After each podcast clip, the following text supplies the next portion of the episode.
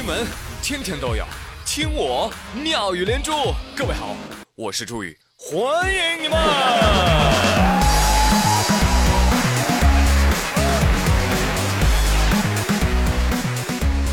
哎呀，非常的遗憾啊，朋友们，愚人节没有机会骗着你们啊。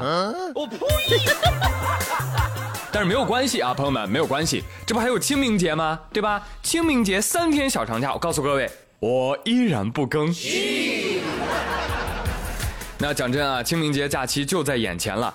呃，这个节日可以说非常的 special，为什么呢？因为它是唯一一个过不成情人节的节日。呃，而且也是少有的不吃饺子的节日。在清明节到来之际呢，呃，预祝大家节日安康。哎，我懂的。话说最近有的城市啊，已经有了。这个清明节过节的气氛了啊，呃，让我们把镜头对准昆明啊，说有一位色盲患者啊，经过手术治好了色盲，结果来到了昆明，哇，他当街崩溃了。请问这是为什么呢？听完这个新闻你就知道了。最近昆明西山区，包括巡金街、书林街、环城路等多地这个沿街的店面啊。他们要求要换成一个统一的牌匾啊，呃，其实这个各地都有啊，都有，但是这几条街换的这个牌匾啊，哎呦，比较与众不同了哦，因为他们的牌匾呢多是黑底白字，或者是灰底黑字。有人就采访了啊，有的商家觉得无所谓啊啊，有的则认为不好看、不显眼儿，都一样，怎么做生意啊？还有市民说。哇，太瘆人了吧！工作人员回应说：“呃，你们的意见我们都听到了啊，反正我们也不打算改啊。”没有了，没有了啊！他们说了会逐步调整的，好吧？哎，话说人家为什么这样搞啊？为什么搞黑底白字啊？灰底黑字？那不清明要到了嘛，对不对？这是对清明最起码的尊重，是不是？有一句话说得好啊，说街道的每一块招牌都在为城市写诗。那这几个街道厉害了啊！直接写挽联。有朋友说：“哎，那不如那不如趁势打造丧葬一条街吧？啊，大力发展丧葬经济。”呸呸呸！那商家听了多不吉利啊！对呀，纯黑白的做法确实太瘆人了，太瘆人了，对不对？应该弄一点大红大绿的配色，对不对？门前挂几个漂漂亮亮的花是吧？每家门口再放一个儿童模特，是吧？穿着红红绿绿的小衣服，再摆点金元宝，是不是？寓意招财进宝。哎，老板大相片挂正厅当中，这样就吉祥如意啦。所以说，有些决策啊，听取一下大家的意见再做好不好？不要再搞这种拍脑袋的决定了，太傻了。对呀。哦，那或者哦，明白了，他们这么做不是为了迎接清明节，而是为了迎接愚人节。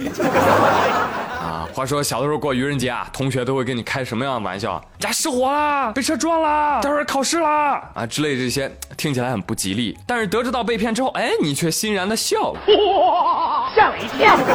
后来呢，老师就批评大家，你看你们一个个的啊，为什么脑子里满是这种不吉利的想法呢？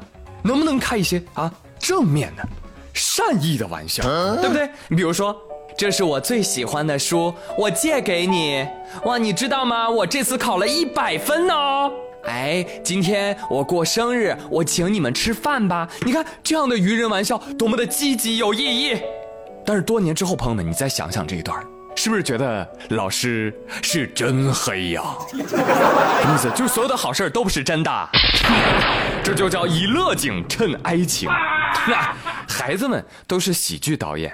而老师呢，却抓住了悲剧的灵魂所在。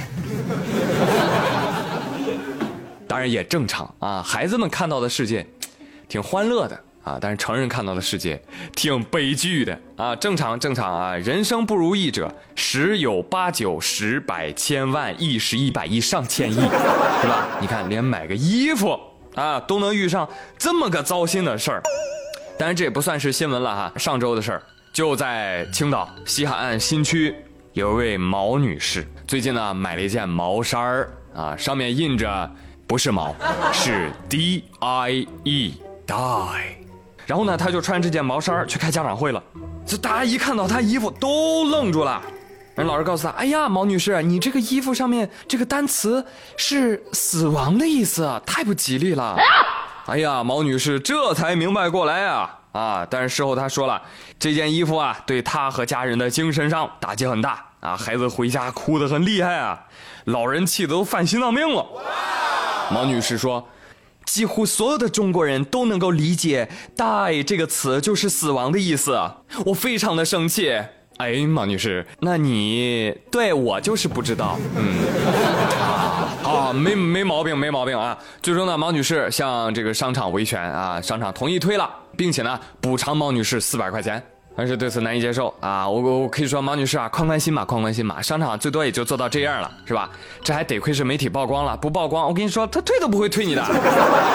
话说很多的商场特别的狡猾，是吧？如果换一个人，他很可能就会说了，哈哈哈，真的是笑大了！卖给中国人穿的衣服，怎么可能印的是英文呢？你再仔细看一看，这是 die 吗？不是，这是汉语拼音的耶爹，啊，不是蝶。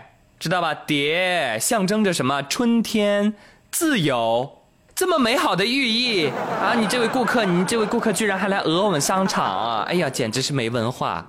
哎，真的，你要换个不讲理的，说不定真就这样。但是这个事儿到底赖谁呢？律师说了，这个消费者的话呢，现在还是有人不懂英文的，对不对？但是经营者你不一样啊。你这属于商事行为，你这个行为肯定要有一些审慎注意的义务，对吧？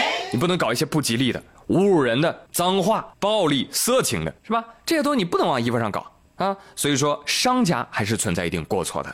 所以明白了吧？哎，不要笑人家，就你懂英文，你有过错的还要笑话批评没错的，这就让人看不懂了。嗯，说的就是下面这个事儿。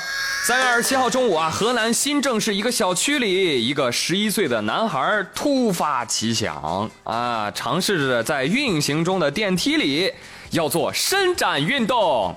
预备起，一，他呢就边用手臂撑住墙，边用脚啊就抵住这个电梯门结果这一撑，电梯内侧的安全门给蹬飞出去了。事后，物业就找到孩子家长了。业主你好啊，呃，我们这个电梯门被您孩子给蹬坏了，您这得赔偿吧？孩子母亲说：“哦，no，难以接受。什么叫我们孩子给蹬坏的？”我跟你说，你们物业应该感谢我们家孩子，要不是我儿子这样，对吧？试一试，还碰一下，对吧？大家在使用的过程当中，说不定会出什么样的事情呢？哎呀，想想多吓人呐，是吧？还来跟我们要钱，你看看，赶紧出去，去，去，去，去！哇，教养，又一次限制了我的想象力。孩子们已经没有干不出来的事儿了。电梯啊，它就是孩子的游乐场。尿电路板，反身登门，按键全亮啊！哎，有教养的人真的是想象不到啊啊，是吧？哎，这家长说的没错啊，你这物业啊，你就听着吧。这孩子啊，替你们检测出了电梯一个不安全因素，是吧？这种行为不应该惩罚，你们应该奖励小朋友啊，发小锦旗啊，对不对？希望小朋友能够再接再厉，多多的练习蹬电梯门。只要你蹬的次数够多，哎，总有一天啊，你会掉下去的。